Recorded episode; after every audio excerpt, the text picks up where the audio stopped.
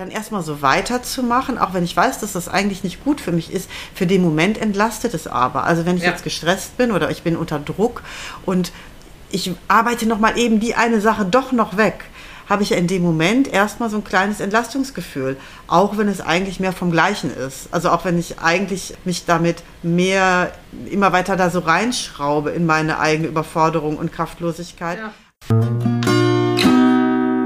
Herzlich willkommen zu Deep Shit Talks, dem Psychologie-Podcast, der aktuelle gesellschaftliche Themen beleuchtet, von Psychotherapiepraxis bis Unternehmenswelt. Mit Katrin Terwil und Tina Steckling.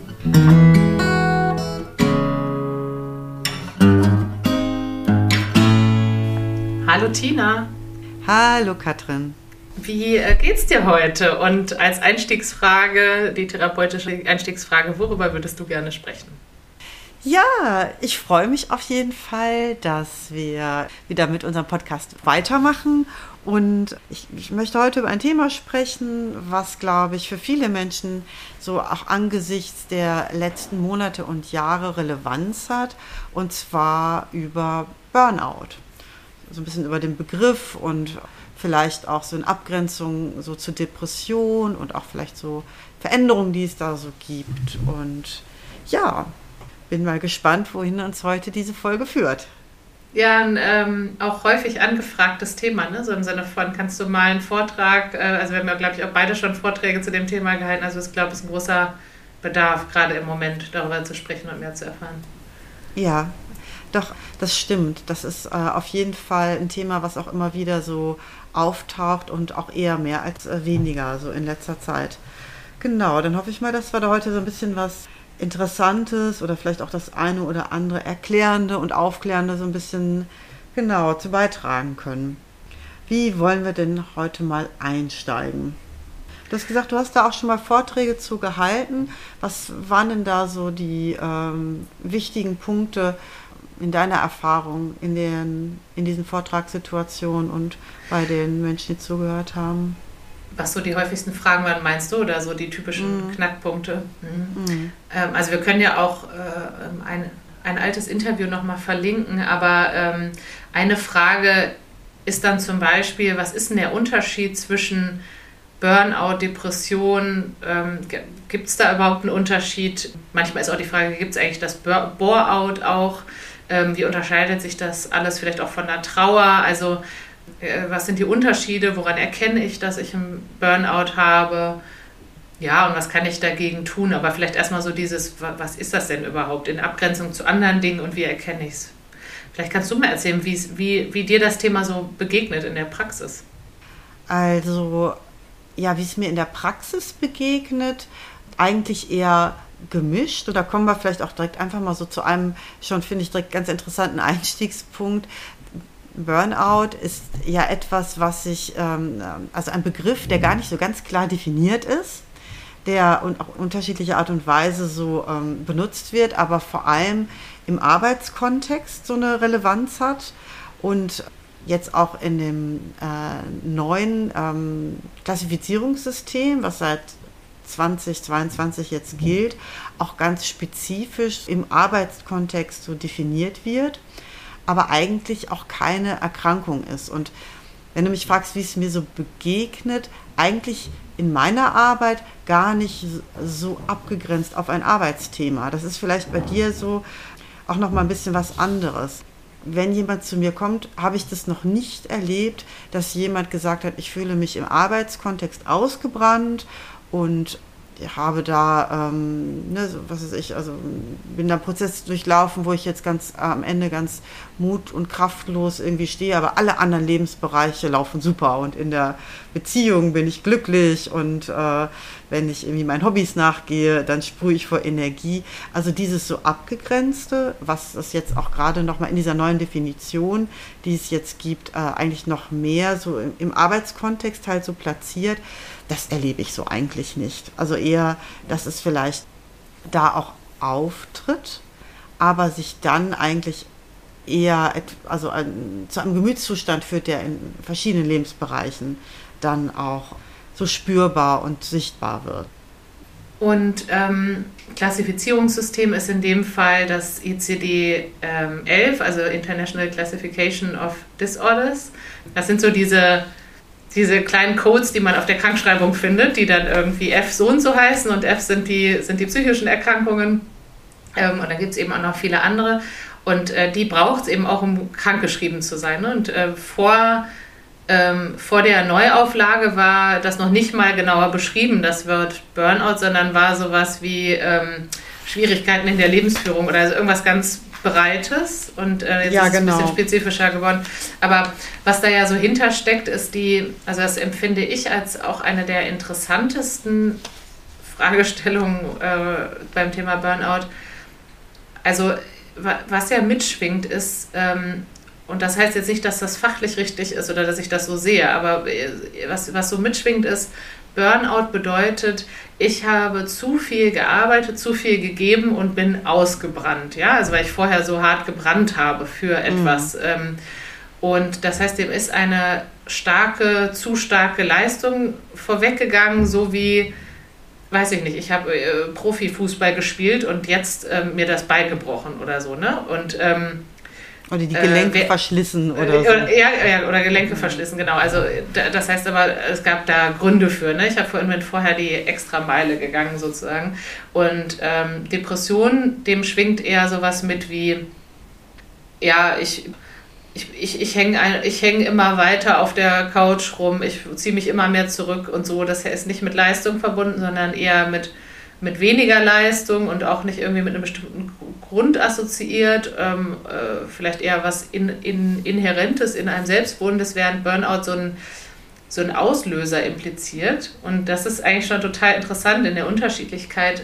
Ich erinnere mich, dass einer, äh, ein Psychiater, als ich früher noch in den Kliniken gearbeitet habe, sagte, ah, seitdem es dieses Wort gibt und das so ein bisschen mehr Mode geworden ist, trauen sich auch mehr Männer in Behandlung, äh, so, so ähm, aus, in Führungspositionen, weil es offensichtlich mit dem Wort ein bisschen leichter ist, ähm, sich in Behandlung zu geben. Dabei sind die Symptome gar nicht so anders als bei einer Depression. Irgendwie scheint es aber der bessere Aufhänger zu sein. Und da gibt das ist eben so eine ganz interessante Debatte um, wo, wo entstehen eigentlich psychische Erkrankungen? Braucht man dieses Label, wo sie denn entstanden sind und so, ob man sich dann in Behandlung traut. Also scheint irgendwie zu unserer Leistungsgesellschaft zu passen, dass es leichter ist, krank zu sein, wenn man vorher dafür sich ein Bein ausgerissen hat. Ne? Ja, absolut. Also, also das finde ich ist auch so etwas, was ich durchaus noch ein bisschen problematisch sehen würde, dass Burnout quasi so eine Art ego-freundliche Variante ist, um zu sagen, etwas läuft nicht gut. Und dass, ähm, ja, in dem Moment, wo ich das, es mir nicht gut geht, weil ich irgendwie äh, so äh, sehr leistungsbereit war, das im Prinzip fast eher so ist, was dann dass man, ja, man sich das vielleicht eher so verdient hat, jetzt auch die Pause machen zu dürfen. Im Gegensatz dazu bei einer ähm, Depression vielleicht das eher ähm, ja schon stigmatisierender, also so eher mit, ha, ne, vielleicht ist mit diesem Menschen in irgendeiner Weise etwas, irgendeine Antriebsschwäche oder so in, inhärent, also ist irgendwas, wo das bei dem äh, Burnout ja, es einen fast so ein bisschen adelt, weil man sich ja vorher so dolle angestrengt hat. Und das ist ja, finde ich, gerade auch im Kontext unserer Leistungsgesellschaft auf jeden Fall jo, bemerkenswert. Ich habe das auf jeden Fall oft erlebt, dass es Menschen sehr viel leichter fällt, davon zu sprechen, dass sie einen Burnout hatten. Und in vielen Fällen klang es dann letztlich doch so, als wäre es, ja, als wäre es eine depressive Episode gewesen, wobei das ja sowieso überlappt. Also ein, wie gesagt, ein Burnout ist ja keine Erkrankung, sondern beschreibt eher so Umstände. Und die sind jetzt nochmal im ICD-11, also in der neuen Klassifizierungssystem, nochmal definierter auf den Arbeitsbereich äh, und wie sich das da sozusagen zeigt. Aber letztlich eigentlich nur so Umstände, die das quasi wahrscheinlicher machen, zum Beispiel eine Sucht oder eine Depression zu entwickeln. Ja, und also so eine sogenannte Zusatzdiagnose, ne, die man dazu nimmt, genau. um es noch besser zu erklären, aber das eigentliche Krankheitsbild äh, bleibt, wenn, ne, so wie ich es jetzt mhm. verstanden habe, ähm, bleibt weiterhin äh, beispielsweise eine depressive Erkrankung und man schreibt das noch, sozusagen noch daneben. Aber das wissen ja auch viele nicht. Ne? Viele denken, das sei eine eigene Diagnose oder ähm, also jeder, der sagt, ich bin mit Burnout krankgeschrieben, äh, hat irgendeine andere Diagnose, weil damit alleine, also zumindest war es äh, vor Januar so und ich glaube, das so verstanden zu haben, dass es auch immer noch so ist. Ähm, da muss ich jetzt ein kleines bisschen passen, weil ich dafür zu lange nicht in, in der Praxis selber tätig war. Aber ich würde sagen, es ist weiterhin so, ne? dass es spezifischer geworden ist. Früher gab es nicht mal, also die Zusatzdiagnose war so allgemein, dass ich dahinter alles verbergen, verbergen konnte. Jetzt gibt es diesen konkreten äh, ähm, ja, konkreten, wie soll ich das sagen, wie so eine Flagge, die man noch oben draufsetzen kann, um etwas noch besser zu markieren. Aber die Erkrankung selber bleibt weiterhin ähm, Depression. Und ähm, vielleicht eine Sache, die mir kurz wichtig ist, hinzuzuschieben. Wenn wir jetzt ähm, sprechen von cooler oder äh, kommt besser an oder geadelt oder so, dann heißt das natürlich nicht, ähm, also dann heißt das nicht, dass da kein echter Leidensdruck ist, ne? oder dass das jemand ein, einfach ähm, cool findet, sondern es ist ja dann so ein bisschen die Meta- Perspektive und die gesellschaftskritische Sicht auf die Dinge. Ne? Die, so, das soll natürlich nicht den, den Leidensdruck minimieren. Also ne, wenn es jetzt jemand Nein. hört und irgendwie äh, das Gefühl hat, ich stecke in der Depression, dann ist das, ähm, soll das natürlich nicht, ähm, nicht so klingen wie, ah, dann hat man sich das ausgedacht. Du meinst aber, ein Burnout? Nein, natürlich. Ja, das ist ja auch, also genau. ich finde, Was das ist auch legitim, das so zu beschreiben, in einer Depression. Aber das Ach war so, ja gerade der Punkt, dass das, äh, die Depression sozusagen vielleicht schwieriger zu akzeptieren ist oder sich damit sozusagen so äh, zu identifizieren als mit, mit äh, der Begriffserklärung. Es gibt ja schon auch spezifische ja, Phänomene einfach rund um eben äh, den Begriff und ich werde das nachher auch noch mal ein bisschen diese verschiedenen typischen Stadien vom Burnout vielleicht mal durchgehen, denn da werden sich vielleicht schon auch die einen oder anderen wiedererkennen und das ist dann schon auch ein bisschen ja, besonderer, grenzt sich dann auch in so einem Verlauf, in so einem typischen Verlauf auch so ein bisschen ab von einer Depression. Was, ja. aber ich sag mal so, es ist so ein bisschen, als wäre es so ein unterschiedlicher Weg also als wäre der Burnout-Weg ein anderer, der aber letztlich auch in einer depressiven Symptomatik so äh, münden kann. Nur dass er eben am Anfang, also so typisch ist zum Beispiel bei einer Depression ja auch dass eine vielleicht eine gewisse Antriebsschwäche sozusagen als Kernkriterium ist. Und das ist beim Burnout am Anfang nicht. Ähm, typischerweise ist beim Burnout am Anfang eigentlich eher das so, dass es sehr schwer ist äh, zu stoppen und loszulassen. Und eigentlich ist das eher immer, immer Mehrwert in der in der Aktivität. Genau. genau. Und das ist halt was, was ähm, äh, als Diagnose, was es auch schon ganz lange gibt, auch psychiatrisch lange gibt, ne? nicht erst seitdem das Wort Burnout bekannt ist, das lief dann früher oder äh, läuft auch heute noch unter agitierte Depression. Mhm. Also agitierte Depression, wir können auch vielleicht gleich nochmal kurz sagen, was denn eigentlich eine Depression ist, aber agitierte Depression, das sind äh, Menschen, die äh, ja, wie, wie so Gejagte ähm, durch ihr Leben äh, schreiten und das Gefühl haben, sie können äh, nicht loslassen. Ähm, sie können nicht, also äh, sie können, können nicht Pause machen oder, äh, sondern so richtig wie, wie, wie, so, wie so Gehetzte durch ihren Tagesablauf mhm. gehen und ähm, ja, getrieben, sagt man genau, getrieben. Und ich finde, mhm. getrieben passt auch ganz gut zu so einem bestimmten Gefühl von, von, von Enge, von Druck, Druck vielleicht irgendwie im Kopf, auf den Ohren, äh, Schlafstörungen und äh, so auf, auf, auf 180 sein, das Gefühl, es fällt irgendwie alles äh, zusammen, ich kann nicht delegieren. Solche Sachen, ähm, das, das fiel schon früher unter agitierte Depressionen und da war früher nicht wichtig, woher sie kommt. Und bei der Depression wie du sagst, ne, da scheint das irgendwie, da ist nochmal so eine Konnotation, dass wie ist es denn dazu gekommen, dabei. Und das finde ich eigentlich ein bisschen irritierend, weil das ist bei anderen psychischen Erkrankungen ja auch nicht so, dass das Teil der Diagnostik ist. Ja? Also da, da steht ja, man, man hat ja auch nicht ähm, eine Angststörung äh, ausgelöst durch so und so, sondern das ist dann einfach eine, eine, Angststörung in der Regel. Und meistens ist es eben multifaktoriell. Ne? Also wir haben ja schon öfter über, was sind eigentlich psychische Erkrankungen gesprochen und das ist bei jeder Erkrankung so, dass es äh, genetische Prädispositionen gibt, also, also Risiken, dann gibt es die Epigenetik, also nochmal, was lässt eigentlich welche Gene wie sehr zum Vorschein kommen, dann gibt es die äh, Soziologie, die Erziehung und so weiter. Und dann gibt es den Stressfaktor obendrauf, der oft dann irgendwie das was zum Überlaufen bringt. Und es ist immer multifaktoriell und ich verstehe nicht ganz, wenn ich jetzt ehrlich bin, warum das bei der Depression so wichtig ist, dass man da sagt, ah ja, übrigens, aber es kam nicht aus mir selber oder nicht aus der Familie oder so, sondern ähm, der Auslöser lag im, im, Beruf, weil aus meiner Sicht kann das äh, für ganz viele Erkrankungen auch gelten. Du meinst ne? also Burnout, warum das ja. da jetzt auf einmal wichtig ist, ja, ja, ja genau. Depression und, und, gesagt, genau. Mhm. Wobei also, allem anderen wird es halt eher, ne, so wie es erscheint in dem Moment, nur die Symptome beschrieben. Genau. Und da wird auf einmal die Geschichte. Ich finde, dass die Ursache und die Definition der Ursache äh, auf einmal so zentral ist, das ist eigentlich, äh, ja, auf jeden Fall ungewöhnlich. Ne? Bei, anderen, bei anderen Diagnosen, genau, wird das einfach nicht so zentral gerückt. Ja, aber sonst lass uns doch nochmal, ähm, äh, wenn du da die Stadien gerade hast, nochmal beschreiben. Was, was meinen denn, was meinen denn Forschung und ähm, Praxis mit einem Burnout in der Regel? Das ist ja wahrscheinlich hilfreich, das nochmal zu umreißen, wenn jetzt jemand zuhört und sagt, ähm, wie fühlt sich das denn an? Genau. Also der Begriff Burnout, der wurde halt eben von dem, ähm, das ist ein deutsch-amerikanischer ähm, Psychoanalytiker, Herbert Freudenberger, äh, schon in den 70er Jahren geprägt.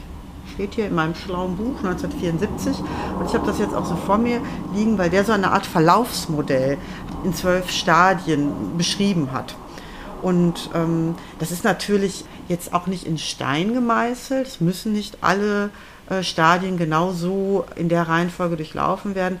Aber ich glaube schon, dass das ähm, ganz hilfreich sein kann, sich darin vielleicht wiederzuerkennen, wenn es ja, wenn man bei sich selber vielleicht so die eigenen oder anderen veränderten Reaktionen oder Züge so, dass es da so beschreibt, man es dann vielleicht erkennen kann. Also, Stadium 1, beweisen. Das Verhalten ist geprägt von Begeisterung und hohem Einsatz da sieht man so, ist eigentlich, ne, da würde jetzt ja noch keiner irgendein Problem erstmal vermuten, sondern ähm, das eigentlich ja eher ähm, dazu applaudieren. Aber eben hohe persönliche Erwartungen verstärken den Leistungszwang und dann kommt es dann halt so. Also, äh, dass die neben der Motivation und der Einsatzbereitschaft auch direkt so, eine, so einen Anspruch sozusagen oder fast eben auch schon so ein Druck da entsteht. Eigene Grenzen werden nur noch vermindert wahrgenommen. Im Stadium 2 wird dann der Einsatz noch verstärkt. Dann äh, beginnt es schon, dass das Delegieren von Arbeit schwerer fällt und auch als bedrohlich äh, empfunden wird. Das ist so die eigene Unersetzbarkeit sozusagen immer mehr so in den Vordergrund rückt. Also dass es eigentlich keiner so gut machen kann wie man selber. Und andere im Prinzip nicht in der Lage sind, das genauso gut oder korrekt zu machen. Im Stadium 3 werden dann die eigenen Bedürfnisse vernachlässigt. Also die Arbeit ist gedanklich halt immer im Vordergrund. Die eigenen Bedürfnisse sowie Freizeit, Familie, Freunde, das wird eher vernachlässigt, fällt so ein bisschen hinten rüber. Und die Freunde und Familie werden auch eher dazu angehalten, das dann auch so zu verstehen, weil man, es ist ja jetzt nun mal auch irgendwie alles so viel und in typischer Weise wird es dann auch in der Zeit auch so als vorübergehend verstanden und toleriert. Im Stadium 4 Konflikte und Fehler verdrängen. Da passieren also die ersten Fehler, so Unpünktlichkeit, äh, ja, so Flüchtigkeitsfehler, vergisst Termine oder äh, kommt mit was durcheinander. Es treten auch die ersten körperlichen Symptome auf, so äh, das könnten Schlafstörungen sein oder auch irgendwie eine Kopfschmerzen, was auch immer es gibt. Ich glaube, da wurden mal 130 verschiedene Symptome benannt, die alle im Zusammenhang mit Burnout irgendwie benannt wurden. Genau. Und dann im Stadium 5, da geht es darum, Werte umzudeuten. Also hier steht, ich lese es nochmal vor, es ist eine emotionale Abstumpfung zu beobachten. Sozialverpflichtungen sind nur noch belastend. Was früher wichtig war, wird der Situation entsprechend umgedeutet. Das hat so ein bisschen was von einem Süchtigen eigentlich so, ne? Also wenn man eigentlich das weiß, dass man es nicht mehr so richtig den, Anfor den anderen sozialen Anforderungen nicht mehr so gerecht werden kann und es für sich umdeutet als, das ist auch nicht mehr wichtig oder das, ne, das möchte ich auch eigentlich nicht. Genau. Bevor ich das jetzt so runterratte, so, ähm, hast du so bis hierhin irgendwie so Gedanken dazu oder? Ja, ich musste gerade bei dem Delegieren ähm, denken, dass ähm, dass das wahrscheinlich oft auch gar nicht so bewusst so ein Gefühl von ich bin nicht ersetzbar ist, sondern durch dieses Getriebensein, also für das Abgeben braucht man ja oft einen Moment der Ruhe. Also man hat das Gefühl, um es jemandem abgeben zu können, muss ich es entweder gut aufbereiten oder gut erklären oder ne, braucht so ein bisschen einen Moment der Geduld. Und ich glaube, durch dieses Getriebensein entsteht so das Gefühl von, also ich kann ja gerade, ich weiß es nicht, so als würde man als würde man äh, ein einstudiertes, gefährliches Messerspektakel aufführen und jemand sagt, kann ich helfen? Äh, ne? Kann ich irgendwie, kann ich auch mal ein Messer werfen? Und man sagt so, nein, auf gar keinen Fall, ja, auf gar keinen Fall, auf gar keinen Fall. da gerade mit so, den großen ne? Also, äh, das, ähm, so, ja. also so, so ist es vielleicht dann, also nicht nur so ein, das muss nicht unbedingt heißen, dass man es niemand anderen zutraut, aber so dieses äh, unter Druck den Moment finden, um, um zu sortieren und abzugeben, äh, scheint oft nicht möglich. Da gibt es ja auch dieses Bild, ich weiß gar nicht, ob wir das nicht schon mal hatten, ich mag das ganz gerne, ja. Also, dass jemand mit so einer, mit so einer stumpfen Axt versucht, Holz zu hacken und wird gefragt, was, was machen Sie denn da? Ja, ich muss das Holz fertig kriegen, ne? bis heute Abend um 8, das ist ganz dringend und so. Ja, aber die Axt ist doch stumpf, ne? warum holen Sie sich keine neue? Ja, dazu habe ich keine Zeit. Also, dass, äh, dass man unter Umständen selbst, also dass, dass oft es ja durchaus auch so ist, dass Menschen wissen, dass es gut wäre, wenn sie jetzt was abgeben oder wenn sie Nein sagen.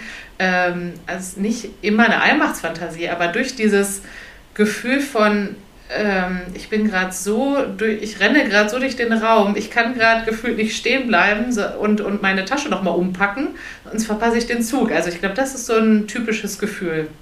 Ja, und dieser Teufelskreis, finde ich, da steckt dann auch so die Dynamik dahinter, dass es ja irgendwo der Druck in dem Moment eher zu noch zu steigen scheint, wie du das auch so beschreibst, würde man da jetzt erstmal ein bisschen verlangsamen. Aber um es zu verändern, müsste man erstmal verlangsamen. Und das ist, wie es irgendwie so typischerweise halt ja auch bei so ähm, dysfunktionalen Bewältigungsstrategien so ist, dann erstmal so weiterzumachen, auch wenn ich weiß, dass das eigentlich nicht gut für mich ist. Für den Moment entlastet es aber. Also wenn ich ja. jetzt gestresst bin oder ich bin unter Druck und ich arbeite nochmal eben die eine Sache doch noch weg, habe ich in dem Moment erstmal so ein kleines Entlastungsgefühl, auch wenn es eigentlich mehr vom Gleichen ist. Also auch wenn ich eigentlich äh, mich damit mehr immer weiter da so reinschraube in meine eigene Überforderung und Kraftlosigkeit. Ja. Aber für den Moment äh, fühlt sich das erstmal besser an. Wie das, das auch, äh, ja.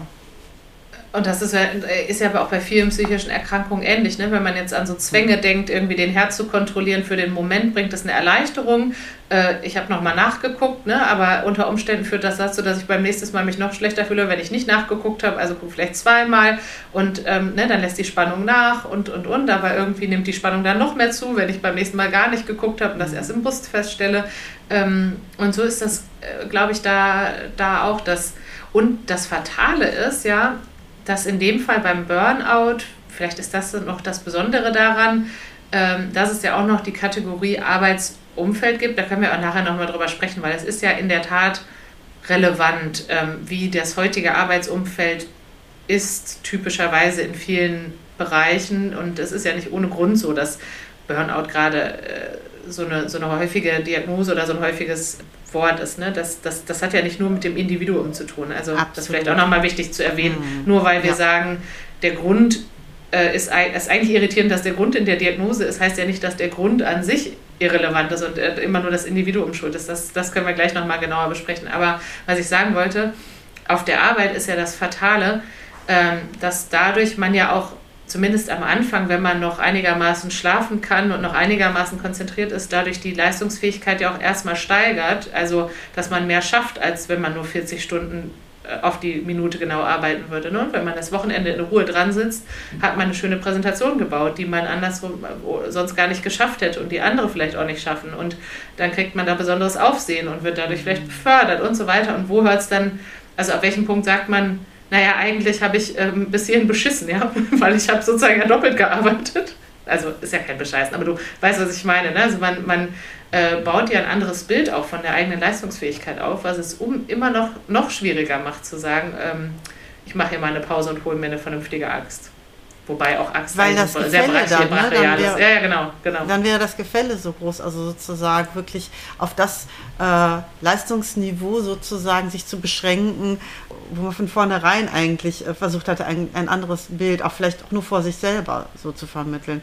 Und das hat ja auch wieder was mit Selbstvertrauen auch zu tun, dann zu sagen, so viel wie ich jetzt gerade kann, in einem Bereich, in dem ich mich wohlfühle und äh, wo ich das Gefühl habe, eben nicht dran leer zu laufen, das ist in Ordnung.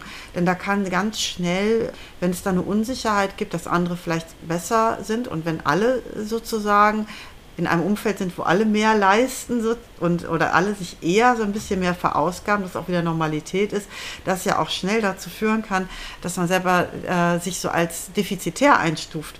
Wenn ich sage, naja, ich habe in, in einer ja, vielleicht jetzt an der Stelle vielleicht so ein kleiner persönlicher Einblick. Ich habe mich irgendwann entschieden, nicht mehr als vier ähm, Klienten- oder Patiententermine am Tag zu machen.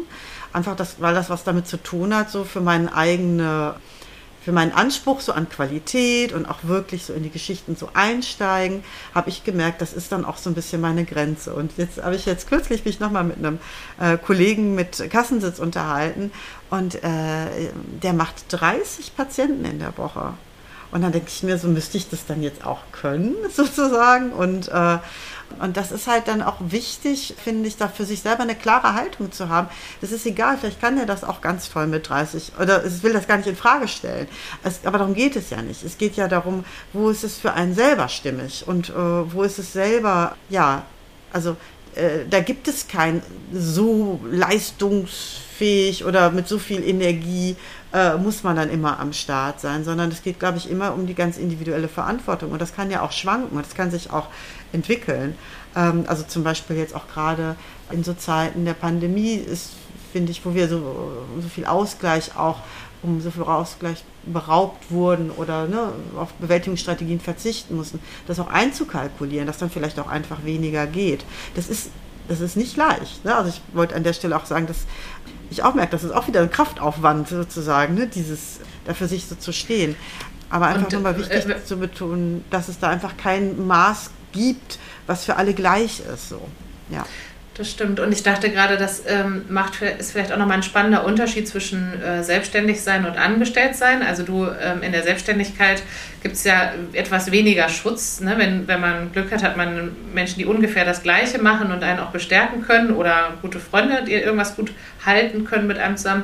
Ähm, ja, es gibt natürlich jetzt nicht, du kannst dann keine Überlastungsanzeige irgendwo stellen oder dir sagt jemand, jetzt ist aber mal Stopp, ich gebe das ab an die mhm. Kollegin. Mhm. Ähm, der, der Vorteil ist aber natürlich auch, dass, ähm, dass nicht noch so ein Leistungssystem drumherum aufgebaut wird. Ne? Die allermeisten Firmen optimieren ja hin zu äh, Performance Management, 360-Grad-Feedback, Einstufung von Leistungsniveaus, wie viel Prozent der Rolle erfüllt man gerade und erst wenn man da deutlich drüber geht, ja, wenn man bei 120 Prozent ist, wird man befördert und das geht irgendwie, ne, man sieht immer, wann andere befördert werden und also dann ist das ja unter Umständen auch so ein, da würde das ja befeuert werden, ne? dann würdest du ja vielleicht auch sagen, wenn du jetzt eine, wenn du jetzt eine nicht ganz so gesunde Beziehung zu deiner Führungskraft hättest, würde die vielleicht auch sagen, ja, aber so ist das halt in dem Job, ne? Also ja, das ist eine hohe Belastung. Dann bist du vielleicht für den Job nicht gemacht oder brauchst du vielleicht ein dickeres Fell oder mhm. oder äh, ähm, irgendwie so nach dem Motto, musst du effizienter werden. Also wenn man, das ist ja, ist ja, das, das deswegen ist da ist natürlich wie jede psychische Erkrankung, aber gerade beim Burnout natürlich dieses System auch super wichtig drumherum. Äh, und das ist halt auch eine Kritik irgendwie eben an dem ICD-11, also ähm, wo es jetzt sozusagen klarer definiert wird, also nicht mehr, äh, warte mal, ich suche den Wortlaut mal eben, damit wir das hier auch einmal äh, ordentlich haben. Genau. Also es hieß, es war äh, zuvor Z73, also gar keine F-Diagnose. Die F sind eben die äh, psychischen sondern eben die ergänzenden Probleme mit Bezug auf Schwierigkeiten bei der Lebensgestaltung. Also sehr, sehr allgemein. Und jetzt ist es äh, eben Schwierigkeiten bei der, ich glaube, das war sowas wie Stressbewältigung im Arbeitskontext. Ja, Stress am Arbeitsplatz, der nicht erfolgreich verarbeitet werden kann. So, und da das suggeriert, dass es sozusagen eine, die, die ähm, äh, Bewältigung des Stresses von, durch das Individuum nicht richtig äh, bewältigt wurde.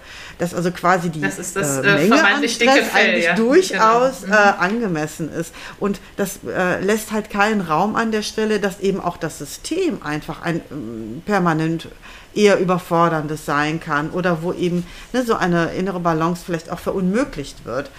Und zweite Kritik, die auch wirklich, und da kommen wir dann vielleicht auch eher so ein bisschen auf so, auf so eine gesellschaftlich-politische Ebene, ist auch wirklich nur auf, ähm, äh, in berufliche Situationen im Sinne von Erwerbsarbeit äh, gemünzt ist. Und dabei wissen wir ja auch, dass es auch durchaus, äh, wenn es um Pflege von Angehörigen geht oder einfach äh, wenn, also, ne, wenn wir in der Care-Arbeit zu Hause sozusagen ähm, überlastet sind, dass ja die, genau die gleichen Phänomene kommen können. Also, oder im, du kannst auch im Ehrenamt dich ähm, verausgaben in Richtung Burnout.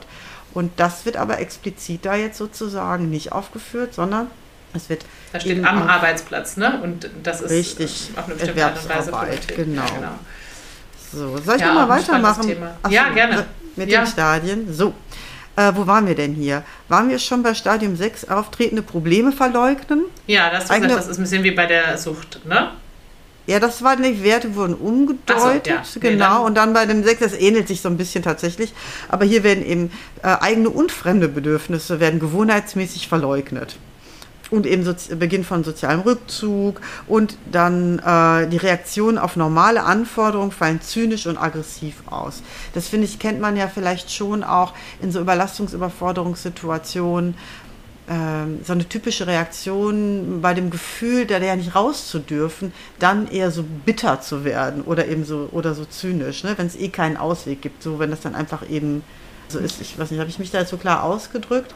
Aber das ist halt ein bisschen was von, ich will jetzt nicht Opferrolle sagen, weil Opferrolle ist so, äh, klingt so bewertend, aber so, so den ungerechten Zwängen unterworfen und ja, das klar. dann eher Wie mit Zynismus sozusagen, äh, so, ne, versuchen das als Abwehrreaktion sozusagen ja, Klar, das zu begegnen. Kennt man vielleicht auch, wenn ich das kurz einmal werfen darf, aus ähm, gestressten Teams, ne? wo, wo mhm. ähm, man vielleicht wenn es gut läuft, miteinander wenigstens drüber redet, dass alle gestresst sind. Das ist ja schon mal viel wert. Dann weiß man, damit ist man nicht alleine. Aber dann ist das schnell so, ja klar, machen wir das auch noch. Das macht ja ne, sozusagen, klar habe ich da noch Zeit für. Ich habe so viel Energie mhm. übrig. Also eher mit so einer Ironie oder einem schwarzen Humor, weil man irgendwie sonst nicht, sich nicht zu retten weiß.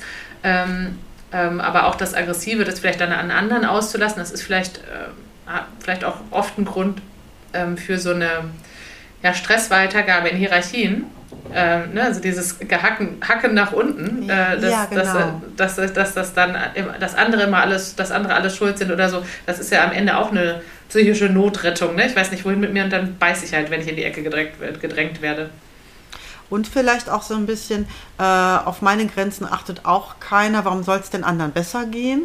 Also so ein bisschen, also das auch so weiter zu reichen, die Überlastung. Ne? Selber von sich die Überlastung einfach so als gegeben hinzunehmen, aber auch die genauso von anderen so zu fordern. Genau.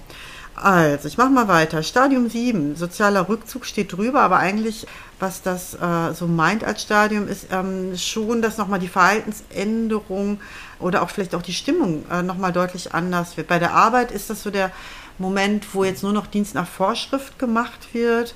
Wie gesagt, ansonsten eben, was das eher so ein bisschen depressiv vielleicht auch anmutet, weil eben Hoffnungslosigkeit, Orientierungslosigkeit und eben diese typische Entfremdung, die eben bei Burnout oft beschrieben wird, äh, so Einzug hält oder so mehr im, im Vordergrund ist. Und eben auch typischerweise eher so Ersatzbefriedigungen äh, gesucht werden ich denke mal, dass die damit auch eher wahrscheinlich ne, so, so suchttypische Dinge meinen. Auf jeden Fall wird auch der Leistungsabfall an der Stelle dann auch selbst bemerkt, wurde vielleicht vorher eher noch so ein bisschen gegen angekämpft wird und die Krise ist deutlich erkennbar in Stadium 7.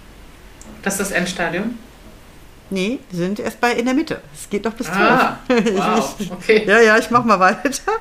Stadium 8, offensichtliche Verhaltensänderungen, also die dann eben auch deutlich werden, auch also an der Arbeit wird dann nichtsdestotrotz mit Besessenheit festgehalten, obwohl eben Partner, Freunde äh, und so weiter, dass also die Probleme, äh, die sich daraus ergeben, eben nicht mehr zu verleugnen sind, auch die Rückmeldungen kommen.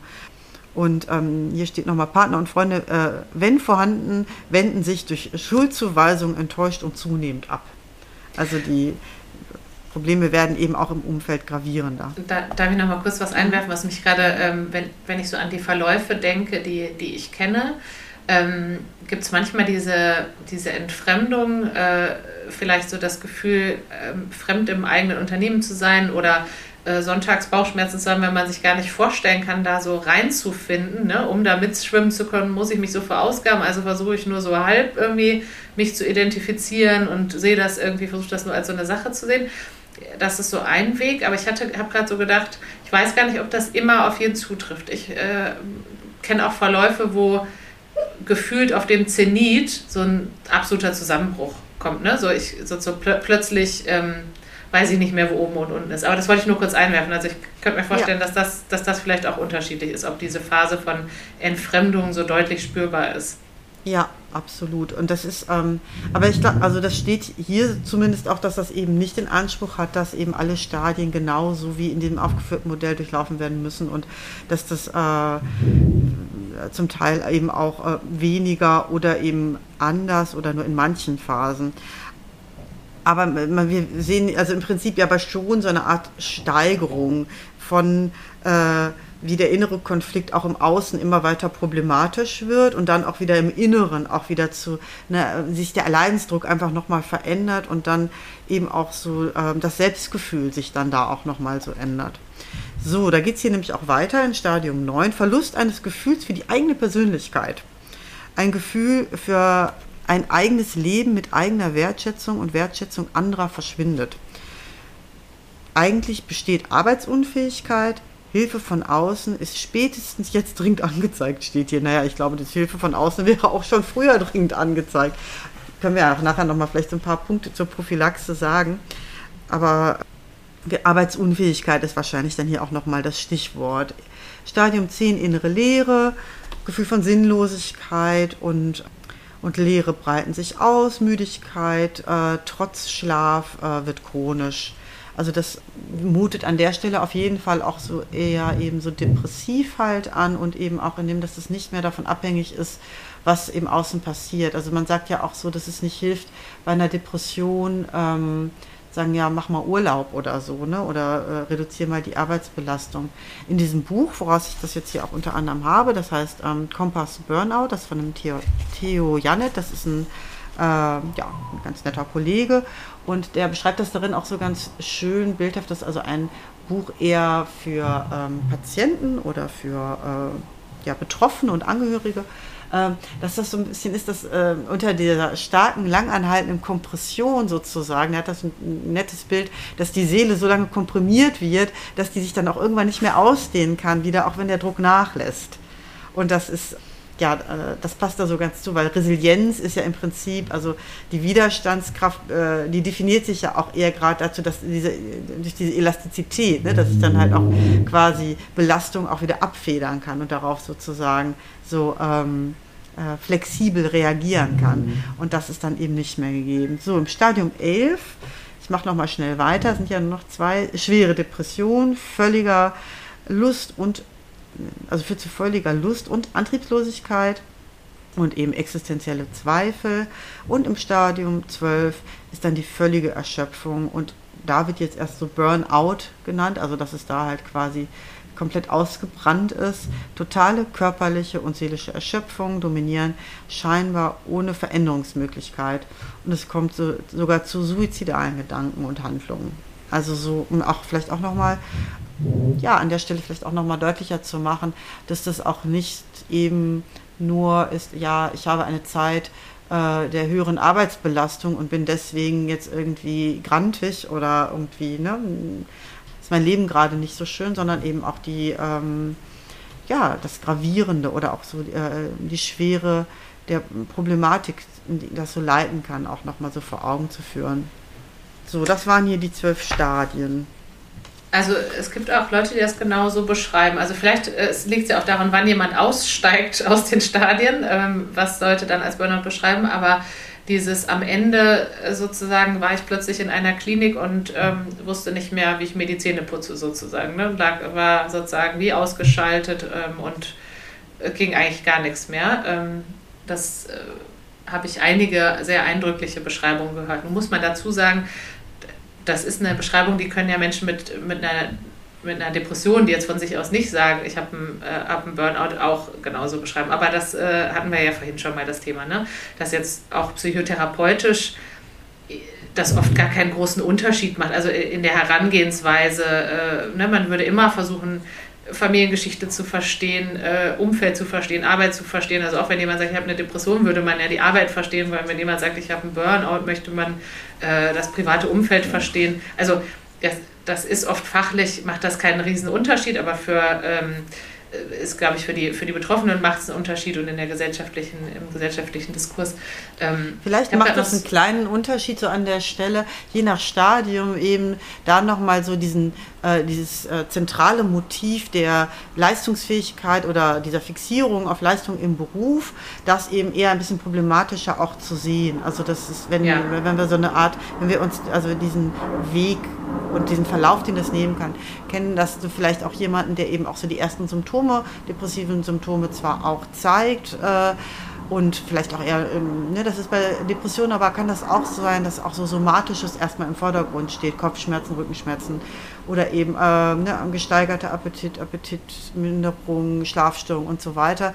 Und dass man dann vielleicht sehen kann, okay, jemand, der trotzdem so leistungsbereit und fast sogar auch fixiert wirkt, dass dann nicht sozusagen das äh, fehlgedeutet wird, als der kann ja nicht depressiv sein, weil so ja. zentral beim, also bei der Depression für jetzt die äh, Nicht-Kollegen sozusagen nochmal ganz kurz sind, also so drei, ähm, gibt es so drei ähm, Kernsymptome, wovon zwei zutreffen müssen. Und eins davon ist eben der verminderte Antrieb. Dann eben noch die depressive Stimmung und äh, Verlust von Interesse und äh, Freude. Und also zwei von denen müssen sozusagen da sein, um als ähm, Depression ähm, so diagnostiziert zu werden. Und dann gibt es noch sehr viele Zusatzsymptome, wo eben, also was ich, Schuldgefühle, ähm, pessimistische Zukunftsaussichten, aber eben auch so eben das Somatische, was ich gerade so genannt habe, äh, Schlafstörung, Appetitminderung, äh, suizidale Gedanken und so weiter. Und davon müssen dann auch eben bei einer leichten depressiven Episode mindestens zwei dann eben noch vorhanden sein. Aber wie gesagt, das äh, in den Köpfen eher eben auch so dieses Rückzug, ein bisschen geminderter Antrieb eher in, im Kopf ist und von da ist es dann vielleicht ganz gut, eben diesen speziellen Weg hin zu dem, was sich dann nachher letztlich auch der Depression, also damit so überlappt, doch eben so anders äh, aussehen kann. Aber das hast du ja vorhin auch schon beschrieben, dass das bei einer agitierten Depression eben auch sich auch, ne, auch dann eher vielleicht reizbar, getrieben, äh, aber auch vielleicht die agitierte Depression vielleicht auch eher mit so einer typischen Unruhe, ne? nicht, nicht richtig sitzen, nicht richtig stehen, nicht richtig konzentrieren können. Und beim Burnout am Anfang ja zumindest subjektiv, wenn man den Menschen fragen würde, der sagen würde, ich bin total produktiv, unersetzlich und äh, ich bin der Einzige, der dieses, wie hast du das so schön gesagt, mit den Messern, dass das hier, der die Messer hier so jonglieren kann. So, ne? Das ist dann vielleicht so da nochmal so ein bisschen Unterschied. Ja, ähm, und was vielleicht, also was wenn mir jemand sagen würde, es ist, ich habe einen Burnout, dann, wie du gerade auch gesagt hast, dann würde ich auf jeden Fall der Fährte äh, Leistung, Selbstwert, Selbstbild, Identität und so nachgehen. Auch das macht bei anderen äh, depressiven Erkrankungen auch Sinn. Aber ähm, in der tiefen Psychologie sagt man ja auch, dass bestimmten Erkrankungen so bestimmte Grundkonflikte zugrunde liegen. Und zwei typische Grundkonflikte der Depressionen sind entweder Selbstwert ähm, das merkt man an vielen Punkten. Äh, ne? Also ich bin, also sich, sich nicht mehr rauszutrauen unter Menschen, ich störe dann eher, ne? also mich will ja eh keiner haben. Oder, ähm, oder die auch ein Selbstmord, sagt man, ist eine Selbstwertrettung. Ähm, ne? Sozusagen schlimmer wär, noch schlimmer wäre gewesen, weiter auf der Welt zu sein, weil, man, weil, weil es so peinlich war oder weil, weil man ne, so Schuldgefühle hat oder so. Es ist, äh, geht viel um Selbstwert, Selbstwert, Notrettung, Selbstwert äh, ähm, geht in den Keller. Ähm, beim Burnout ist das natürlich auch ein wichtiger Fokus, weil, ähm, weil je mehr die Arbeit sich so in das Leben ausdehnt, desto, wen, desto mehr ist ja auch die Frage, wer bin ich denn, wer bin ich denn sonst? Also wenn, äh, und natürlich kriegt man in, also viel auch ganz positive Rückmeldungen. Wir haben jetzt eben über die negativen Rückmeldungen vielleicht von Freunden gesprochen, aber es gibt ja auch Anerkennung, äh, dass Leute stolz sind auf die Karriere, die man macht und innerhalb des Unternehmens, ich spreche jetzt in meinem Fall von Unternehmen, weil das natürlich gerade die Brille ist, die ich aufhabe, aber natürlich Selbstständigkeit, Care-Arbeit und so weiter, alles ganz genauso, aber da kann das ja auch ganz viel positives Feedback geben, weil man so tolle Dinge auf die Beine stellt. Und das ist dann irgendwie so die, die Bubble. Und ähm, ich fand das jetzt gerade auch in der Corona-Pandemie nochmal noch mal gefährlicher, weil es durch, weil das Außen, wo man, so, wo man sich sonst noch so mit definieren kann, mit bestimmten Hobbys, äh, mit, mit vielleicht auch mal was Ausgelassenes tun mit Freunden, was einen auf ganz andere Gedanken so weggeschnitten war. Und dann gab es diese Parallelwelt, ein bisschen wie beim Gaming, ne? warum Leute ja auch ähm, ab, abhängig von Computerspielen werden können. Es ist ja manchmal auch die, das, das, die Parallelidentifikation mit etwas. Und ähm, da, also auch da ging es mir jetzt persönlich so, wenn ich an die, an die Homeoffice-Zeit denke, das war wirklich wie, äh, wie so zwei Welten. Ne? Dann irgendwann geht dieser Laptop aus und da hatte man irgendwie mit ganz vielen Leuten zu tun und war auf großen Events und war, was weiß ich, Speakerin und auf einer Bühne äh, vermeintlich und dann geht der Laptop aus und dann ist nichts mehr los. Ja? Lockdown in, in Neukölln, äh, Wohnung ist dunkel, kein Tageslicht, Winter, ähm, ne? Kontaktbeschränkungen. Also da war ja fast schon äh, die Arbeit das Aufregendste, was es so gab. Also es war ja auch, finde ich, noch zusätzlich gefährlich. Neben, also die, ne, zu, zu, ja. zu, dem, dass ein Burnout immer schon auch äh, ein mögliches Risiko war. Also das ähm, ist auf jeden Fall von genau den Umgebungsfaktoren, die das absolut begünstigen. Wir haben ja in der Folge 4 auch, also so ein bisschen die schematherapeutische Sicht, irgendwie auch so eine Dynamik besprochen. Ähm, und Schematherapie hat auch viele tiefenpsychologisch-psychodynamischen Sichtweisen so in die Verhaltenstherapie ja so integriert integriert. Äh, also wer da nochmal nachhören möchte, ähm, die Folge heißt Leistungsdruck, Überstunden und die Macht der inneren Kritiker, die im Prinzip ähm, so die innere Dynamik, die das eben so einleiten kann, warum das auch attraktiv ist erstmal zur Bewältigung auch vielleicht von schwierigen Gefühlen. Und das, was du ja eigentlich sagst, ist und äh, das Grundproblem der ähm, äh, Pandemie, was auch, oder, oder ein großes Problem, was Pandemie auch mit der Psyche macht, dass die uns so viele andere Bewältigungsstrategien einfach weggenommen hat. Da ist einfach sonst auch nichts mehr. Die, auch die dysfunktionalen, aber auch die funktionalen. Ne? Also das ähm, Treffen, irgendwo hingehen, Sport machen und allein auch so äh, neurophysiologisch ist es ja auch total wichtig, einfach auch mal in, sich in einem anderen Zusammenhang, in an einem anderen Ort zu erleben, also wirklich auch mal rauszunehmen. Und das äh, war ja unheimlich schwierig und von daher, ja, denke ich auch, dass das dann ganz schnell irgendwie so ein, so ein ähm, Selbstläufer sozusagen wird, der sich selber immer mehr steigert einfach. Es gibt dann nur die Bewältigung und man wird immer mehr so reingezogen dann. Also wenn, ne, wenn es eh sozusagen schon eine Neigung ist oder so ein, ein kleines Einfallstor sozusagen für, für diese Art von ja, Trigger, Bewältigungsreaktion, Teufelskreis sozusagen gibt. Und deswegen denke ich auch, dass das äh, umso relevanter wird und finde an der Stelle ähm, aber auch nochmal wichtig eben zu betonen, auch wenn wir auch so gucken, was, wie kann das jeder bei sich selber vielleicht auch erkennen, vielleicht auch versuchen gegenzusteuern, aber eben auch zu schauen, dass es eben auch gesellschaftlich ähm, wirklich eine Verantwortung gibt, diese Faktoren anzuerkennen und dass es eben nicht nur äh, in der Persönlichkeitsstruktur und der Vergangenheit und der Geschichte des Einzelnen liegt, sondern ähm, dass es eben einfach gesellschaftliche äh, Zustände und, und Gegebenheiten oder eben auch Gegebenheiten in ganz speziell in irgendwelchen Unternehmen gibt, die dazu führen.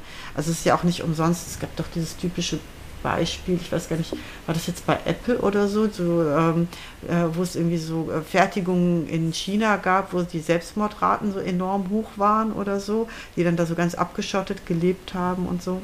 Also einfach nur mal so als Bild, dafür, dass das wirklich auch dann zynisch wäre zu sagen, das liegt jetzt so im Einzelnen äh, und wie, wie dass man dann vielleicht so sich dann innerlich nicht so gut ausbalanciert oder so, ähm, wenn es dann darum geht, ähm, in solche emotionalen und oder so psychischen Zustände so zu kommen. Ja, ich würde da gerne, das ist ein äh, Passionsthema von mir, wenn ich darf, noch äh, zwei Lanzen brechen. Bitte. ähm, also einmal eine Lanze für was Freunde füreinander tun können oder Kolleginnen und Kollegen. Ich glaube, dass wir dringend viel, viel ehrlicher miteinander sprechen müssen, äh, Menschen finden müssen, mit denen wir ehrlich sprechen können. Also, um mal so, so ein Beispiel zu nennen, äh, in einer anstrengenden Phase, wo alles irgendwie zu viel ist, äh, kann ja, das hattest du vorhin in den Stadien auch mal kurz erwähnt, äh, können ja auch Kleinigkeiten zu viel werden, ne? dass man äh, so das Gefühl hat, jetzt mich mit meinem Leben überfordert, jetzt nicht auch noch die Spülmaschine ausräumen ne? oder also wenn ich ein Beispiel nehme, schon ein bisschen länger her, also ich erinnere mich kurz vor meiner Diplomprüfung, ich habe in Münster Psychologie studiert und in Münster ist das Fahrrad total wichtig. Und einen Tag vor der Diplomprüfung, und ich war echt ordentlich unter Strom, ist der Reifen geplatzt oder so. Und ich fand das, ich bin schier ausgerastet. Ich fand das, ich fand das furchtbar. Ich bin, bin, war richtig verzweifelt. Ich stand weinend auf dieser Kreuzung. Und das, normalerweise würde ich nicht weinen, weil mein Reifen kaputt geht. Ne? Aber es war in dem Fall sozusagen wirklich die absolute Überforderung, weil der, weil der Pegel so hoch war. Ähm, wenn man sich über sowas nicht mit anderen austauscht, äh, ähm, kriegt man nicht mit, dass es anderen Menschen auch oft so geht. Ne? Ich glaube auch, wenn wir, wenn wir uns gegenseitig besuchen, die meisten Menschen räumen vorher auf. Also denkt man, alle Menschen haben immer aufgeräumte Wohnungen. Es gibt auch sicherlich Leute, die automatisch alles wegräumen, aber ich glaube, ein Großteil glaubt nicht, dass andere Leute auch ähm, eine Woche das Geschirr nicht wegräumen und den Müll nicht runterbringen oder so. Also ähm, oder zwei Wochen oder wie, wie lange auch immer. Ne? Aber das ist die eine Lanze, die ich brechen möchte. Ich glaube, wir müssen uns wirklich mehr über den, den Mental Load austauschen, über die äh, kleinen Momente der Überforderung, weil, weil sonst schnell das Gefühl da ist, ich bin äh, die Einzige, die XY. Oder auch über die Schwierigkeit, sich abzugrenzen ja. auf der Arbeit. Ne? Wenn, wenn, wenn es so aussieht, dann nutzen alle noch die Sendenfunktion. Ich habe auch eine, ein sehr gespaltenes Verhältnis zu dem, na dann schick doch die Sendenfunktion, also die die E-Mail äh, früh, also man schickt sie abends um neun raus und sie kommt aber erst morgens um acht an, damit keiner sich äh, genötigt fühlt, abends um neun zu antworten. Ähm, das ist ja natürlich äh, erstmal vermeintlich nett, aber äh, wie das wirkt ist, alle anderen schaffen es innerhalb der Arbeitszeit und ich bin die einzige Troller, die hier um abends um äh, zehn noch an, der, an den E-Mails hängt und dann muss ich noch so tun, als ähm, Ne, als, als würde ich sie morgens versenden. Also wenn, wenn man nicht aufpasst, denk, denken Menschen schnell, sie sind die Einzigen, die irgendwas nicht schaffen oder für die etwas zu viel ist. Und das kann sehr, sehr erleichternd sein zu merken, Moment mal, äh, das System ist durchaus problematisch oder die, die Aufgaben sind eigentlich zu viel. Also es ist gar nicht in der Zeit zu schaffen. Das bin nicht nur ich.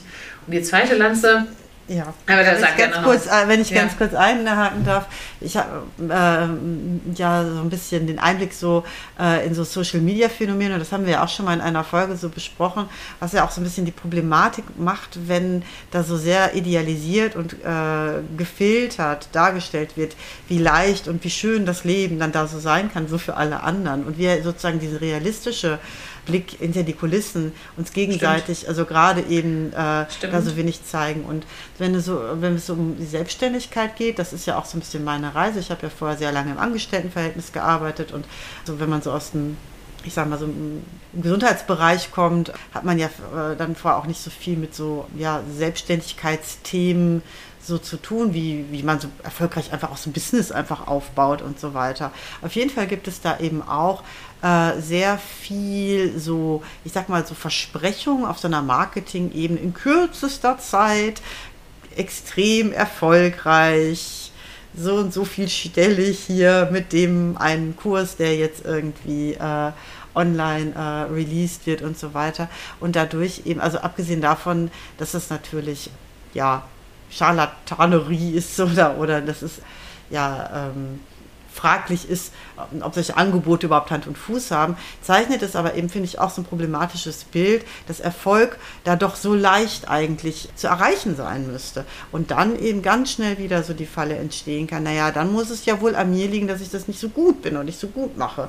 Und dann muss ich mich vielleicht ja noch mehr anstrengen. Und ich hatte das mal in, ich war mal zu Gast in einem anderen Podcast, wo es eben so darum ging, so Herausforderungen auch so für die psychische Gesundheit bei der Selbstständigkeit. Und da sind wir eben unsere eigener Chef. Ne? Da sagen wir uns alleine so, jetzt ist keine Ahnung, äh, Sonntag, da wird nicht gearbeitet oder nicht so mhm. viel oder äh, ne, jetzt ähm, tracken wir doch mal die Stunden. Ich weiß nicht, wie viele Selbstständige gerade am Anfang ihrer Selbstständigkeit wirklich dann auch so ihre Stunden so aufschreiben und schauen, dass dann auch Pausenzeiten auch wirklich eingehalten werden, dass so grundlegende arbeitsrechtliche Dinge so auf einen selbst so angewandt werden. Vielleicht, äh, ja, vielleicht auch nicht unbedingt. Ich finde, dass, ähm, also ich will jetzt nicht sagen, dass das jetzt ganz, um sich selbst quasi in Balance und gesund zu erhalten, das hundertprozentig streng zu jedem Zeitpunkt so sein muss. Ich will das einfach nur so ein bisschen dafür so sensibilisieren, dass das halt, dass die Erschöpfung oder äh, Überforderung da einfach echt auch ein Punkt ist und dieser und dieses Thema einfach überhaupt nicht so vorkommt. Also, ne, oder auch die, die Herausforderung, die damit einhergeht, einfach auch an so eine Selbstführung und auch an eine Selbstfürsorge.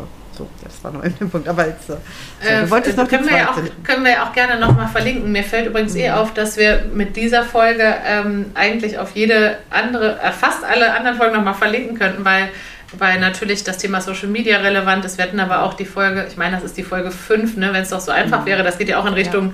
Selbstoptimierung und mach doch mal einen ja. Mindfulness-Kurs und, äh, und, mhm. äh, und dann, und, und wenn es dir trotzdem noch scheiße Schul geht, liegt es an deiner Mitarbeiter in Resilienz liegt, und dann an deiner äh, Morgenroutine. ja. Weißt du, morgens einfach ein bisschen meditieren und dann läuft, der, läuft das schon wieder. Mhm. Ähm, genau, und das wäre die zweite Lanze, du ahntest es schon. Ganz wichtig genug. Die zweite Lanze ist, wir müssen auch unbedingt auf Arbeit gucken und, ähm, und ja, die New Work-Bewegung äh, ist gerade in aller Munde und irgendwie man braucht irgendwie Purpose und man braucht, ähm, äh, weiß ich nicht, Flexibilisierung der Arbeitszeit und so weiter. Ähm, und was da aber manchmal wirklich ähm, mir zu kurz kommt, ist auch die Gefahr von Arbeit, die sogar steigen kann, wenn, wenn etwas besonders viel Purpose hat. Also ne, wenn ich wenn ich etwas mache, was ich nur so mittelinteressant finde und auch nur so mittelsinnvoll, ist die Wahrscheinlichkeit, mich darin so zu verlieren, natürlich geringer. Also je mehr Arbeit darauf optimiert wird, dass wir alle da, wer weiß, was für einen Purpose empfinden und wer weiß, äh, ne, so sozusagen, wer weiß, wie sehr drin aufgehen, desto gefährlicher ist es ja auch. Aber was ich eigentlich sagen will, ist, ähm, wir bei der physischen Gesundheit, ähm, was die Arbeitssicherheit macht, ist ja ähm, also klassischerweise Leute, ne, die im Safety-Bereich arbeiten, Arbeitssicherheit und so, da ist das Ziel, ähm, Stolperfallen, also Stolperfallen im, im, im, tatsächlich physischen Sinne zu entdecken und zu eliminieren. Also beispielsweise Kabel. Ne? Man versucht ja Kabel im Büro unter dem Boden zu legen ähm, oder zumindest in irgendwelche Steckdosen, Leisten und so weiter. Äh, und man würde ja nicht auf die Idee kommen, Menschen zu trainieren, möglichst elegant über die Kabel zu hüpfen. Also die, da ist ja das Ziel, äh, die Stolperfallen zu finden und gar nicht erst auftreten zu lassen. Oder äh, in Unternehmen, in denen mit Chemikalien gearbeitet wird, würde man ja erstmal versuchen, die Chemikalien ähm, durch was Gesünderes zu ersetzen oder, oder die Dinge, die in Wänden verbaut sind, wenn man weiß, dadurch werden Menschen krank, als jetzt irgendwie zu sagen, ah, da müsst ihr eine andere Atemtechnik anwenden. Ähm, ne, so, also, und und das müssen wir unbedingt bei der Psyche auch machen. Das ist super wichtig für, aus der, für die Personalabteilungssicht, für Menschen, die Trainings geben und so weiter, äh, für, für, das, für, den, für das Design von Arbeit. So wie die Arbeit von heute für viele Menschen gestaltet ist, äh, ist die quasi voller Chemikalien für die Psyche und voller Stolperfallen. Also ich meine, die, die Online-Meetings, in denen wir uns viel auch selber sehen. Man weiß, dass das einen psychischen Effekt hat, dass das eigentlich überhaupt nicht gesund ist, sich überhaupt die ganze Zeit auf was Zweidimensionales zu gucken, wo man eigentlich Interaktion hat äh, in einem Raum. Ähm, die, die, äh, die, die Meetingkultur, ähm, das, das super fragmentierte Arbeiten, die 500 verschiedenen Kanäle, wo ähm, wo Informationen einschießen. Also es gibt viele, viele Dinge, die seit Jahrzehnten bewiesen sind, dass sie psychisch krank machen.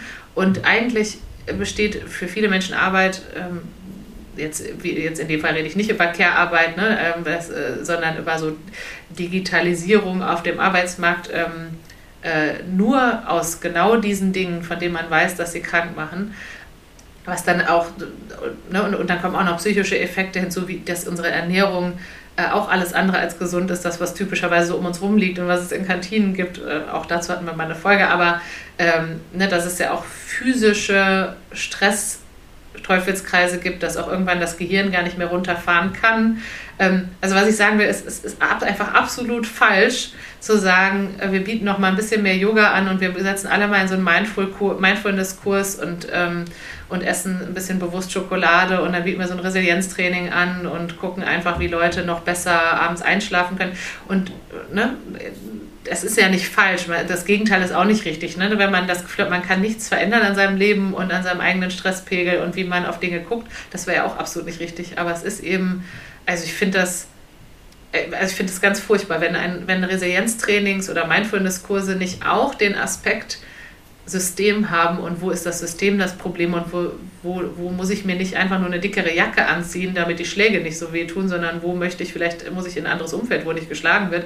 Also ähm, sorry, aber da werde ich, da werde ich, äh, da werde ich sehr passioniert, weil das auch ähm, oft was falsch verstandenes ist, wenn es um Gesundheitsmanagement geht. Oder ähm, ich meine, Diversity ist ja ganz genauso, ne? Das, äh, da geht es ja auch um die Frage, wo sitzen denn die strukturellen Stolperfallen für Frauen in Führung und nicht nur ähm, äh, Frauen müssen nicht, lernen, Fra sich besser Frauen, durchzusetzen müssen, oder ja, genau, die müssen genau. in den Rhetorikkurs gehen, ja, genau. sozusagen. Genau. Ja. Mhm. genau. Äh, ja. Genau, das waren die zwei Lanzen, die ich unbedingt noch loswerden wollte.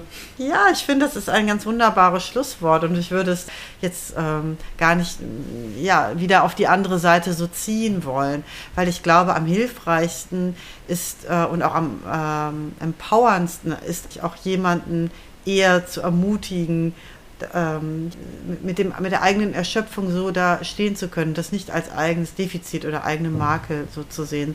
Und da hilft sicherlich vor allem auch mal so der Blick, äh, wie die Strukturen so sind, anstelle sozusagen da den Fehler in erster Linie bei sich zu suchen. Aber auch dafür kann natürlich sehr helfen, mit jemandem drüber zu sprechen, weil einfach das macht, dass man in dem Moment genau das, was man da jongliert, mal kurz beiseite legt, oder? Oder das zumindest verlangsamt. Und das ja. ist äh, so oder Absolut. so hilfreich ohne das schnell irgendwas wegtherapieren zu wollen. So. Ja, und da nochmal der Verweis, ich sehe schon, das werden die längsten Shownotes aller Zeiten. Wir können ja auch nochmal ähm, einen Resilienz-Blogpost, was zum Thema betriebliches Gesundheitsmanagement verlinken. Auch die Folge vom letzten Mal nochmal, wer jetzt sagt, oh, ich glaube, ich möchte mir Hilfe suchen, weiß aber jetzt gar nicht wo, also dann einfach in die letzte Folge reinhören. Ich glaube, jetzt können wir viele Sachen verlinken und aus dem Vollen schöpfen. Ne? Aber drüber sprechen ist, glaube ich, super wichtig. Ähm, und wenn jemand das Gefühl hat, ich kann die Messer gerade nicht weglegen, das ist gefährlich und mir darf die auch keiner abnehmen, das ist vielleicht eigentlich ein gutes Indiz für, dann, dann sollte man sich professionell vielleicht genau dann Hilfe suchen und gute, gutes Profe also äh, Menschen, die gut sind in ihrer Profession, schaffen das auch, notfalls die ersten Stunden einen einfach jonglieren zu lassen und äh, sich das anzuschauen und ganz vorsichtig irgendwie zu sagen, so und jetzt wir mal ein Messer, Messer weg. Weil viele Menschen haben ja Angst davor, ne, dass plötzlich alles zusammenbricht, wenn man sich Hilfe sucht, ne, dass das dann so wie so ein Kartenhaus zusammenfällt. Also äh, genau das, also es ist also mit keine Veränderung mit der Brechstange, auch an der Stelle nicht, ne, sondern eher die Möglichkeit, vielleicht da auch ein anderes äh, Gefühl und eine andere Perspektive zu entwickeln zu können. Und natürlich auch immer nur so, wie es für einen selber dann so stimmig ist. Ja, Schön, da ähm, genau haben wir doch jetzt irgendwie schon einiges abgedeckt. Ich, ja, ich glaube schon, dass das am hilfreichsten ist, wie du das auch sagtest, ne? so die, die Scham und auch so die, ähm, dieses falsche Bild irgendwie im Kopf von Leistungsfähigkeit oder eben auch so die Ermutigung, ruhig sich auch dann da so ein bisschen, ähm, ja, verletzbar zu zeigen. Das ist, was am hilfreichsten ist. Und dann würde ich sonst sagen, war es das von uns für heute. Ja, war schön. Und äh, zum Ende der Folge habe ich es dann auch hinbekommen mit den zwei verschiedenen Begriffen. ich